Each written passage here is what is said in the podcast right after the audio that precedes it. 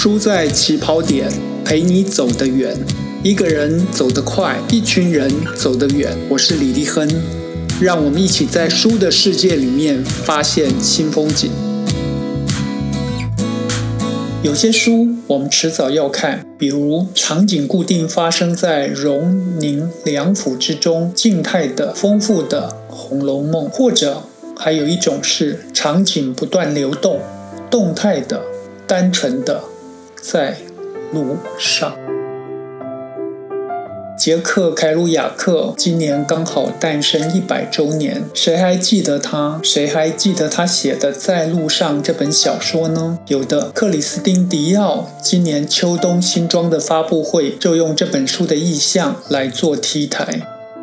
今天要播出的第二集，我们要分享的书是在路上。我把题目设定成“年轻人早就在路上”，我们还要为打包吵架吗？有些书，我们打开任何一页就可以读下去。比如说《红楼梦》，《红楼梦》的人物关系复杂，事件又多，慢慢看，你也就慢慢进入书中的世界跟节奏。原因是因为它很丰富。另外还有一种，比如说凯鲁亚克所写的这本长篇小说《在路上》。他的人物跟事件清爽，你很快就可以进入主人翁的世界。原因是他很单纯。有句话说：“天下武功，无坚不摧，唯快不破。”任何事情，只要你做起来速度够快。你就有你自己不可被取代的价值。在路上的故事流畅，一路行去，一路遇到的这些人、那些事，反映出一九六零年代那些天真善良的人跟风景。时代的氛围跟它背后的意义被记录了下来。打过二战，在巴黎享受过永不停歇的盛宴的海明威，他写的小说《太阳照样升起》。被视为刚被时代碾压过后的迷惘的一代的代表。面对二战过后国家社会繁荣进步却心灵干枯的垮掉的一代，凯鲁亚克的在路上成了年轻人要怎么解开生命毛线球的指南。快，赶快上路，一切皆可能，一切皆可为，只要你能够在路上。凯鲁亚克用七年的时间消磨在路上，接着他用二十天一部打字机。和一卷一百二十英尺长的打字纸完成了在路上的初稿。一九五七年，这本书在出版之后得到《纽约时报》的高度赞赏。《纽约时报》说，在极度的时尚使人们的注意力变得支离破碎、敏感性变得迟钝薄弱的时代，如果说一件真正的艺术品的面世具有任何重大意义的话，这本书的出版。就是一个历史性的事件。曾经以一幅经典的梦露波普肖像成名，并以一点九亿美金刷新了二十世纪艺术品拍卖记录的艺术家安迪沃荷，他说：“每个人都可能在十五分钟内成名，每个人都能够成名出名十五分钟，加起来耗时半小时，这可以成就一个名人。”然后又让这个名人消失。半个世纪前的年轻人，他们的注意力早就已经支离破碎了。凯鲁亚克他看到了、体验了、记录了、成名了。但是凯鲁亚克并没有过时，在路上这本小说也没有过气。为什么？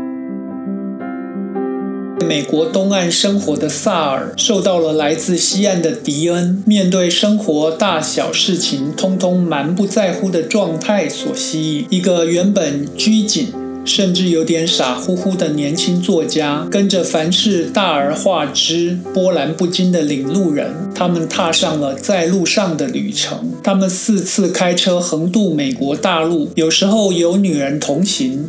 有时候会有新加入的年轻人，他们有时候占人便宜，有时候帮助别人，更多的时候，他们就只是享受在路上所遇到的一切。他们无畏，他们横冲直撞。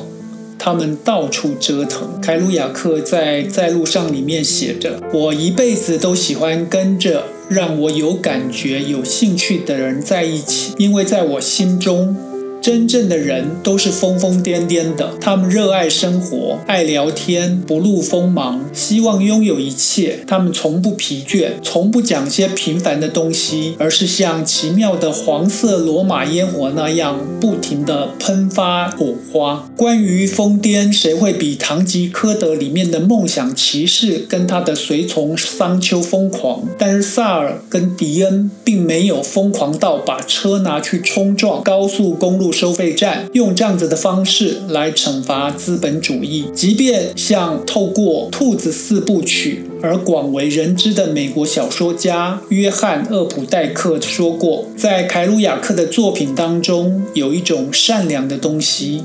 一种感情上十分善良的东西。是的，曾经看过，未来准备看在路上的人都会发现，小说中所有的人物，他们的本质都很善良。我认为，善良这种人类美好的品质，被这本书永远的记录下来。关于善良，小说里面的说法有两种，一种是可以拿来当标语的，直白的写着。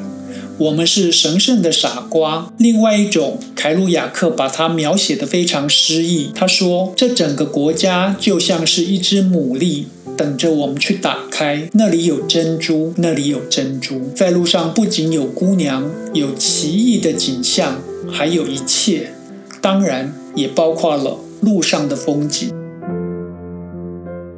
美国评论家莫里斯·迪克斯坦在《剑桥美国文学史》当中谈到，汽车和道路这两个一动一静的东西，在经过爆发式繁荣后，让流动迁徙随时可以发生，一切都可以重新来过。《剑桥美国文学史》说，这使得美国人民。正在成为一个无根的民族。小说家纳博科夫说：“他从俄罗斯移民到美国，最感到震惊的地方就是高速公路、川流不息的车辆，还有随处可见的汽车旅馆。洛丽塔就源自于这种便捷所带来的冲击跟想象。小说在路上的人连汽车旅馆都不需要，因为他们有时候就住在车上。”或者到陌生人的家中去借住，移动方便，让年轻人连无根的感觉都没有了。可惜吗？是的，但是要可惜、要留恋、要思索的事情太多了。巴布迪伦说：“在路上这本书改变了我的人生，就像它改变了我们每个人的人生。半个世纪以来，许多人穿上牛仔裤。”踏上自己的在路上的旅程，里面有年轻人、前年轻人、后年轻人。二零二一年得奖无数的电影《游牧人生》里面，因为经济的问题，也可能是因为个人或家庭的问题。许多人不得不在路上。凯鲁亚克选择在年轻的时候就上路。他说：“因为我喜欢的事情太多了，最后只有失败，就像流星一样不停地奔放，直至坠落。除了失败，我什么也不能给别人。”在路上这本小说里面的人物没有失败。因为他们不曾成功过，他们是他们，我们是我们，我们也可能是他们。我们可以跟他们一样的地方是，永远不要纠葛在打包的问题上。行到水穷处，坐看云起时，随时随地都可以在路上，去看别人，也去看自己。托尔斯泰说：“所有的美好都是由光和影所组成。”我是李立亨，让我们继续在书的起跑点发现光和影。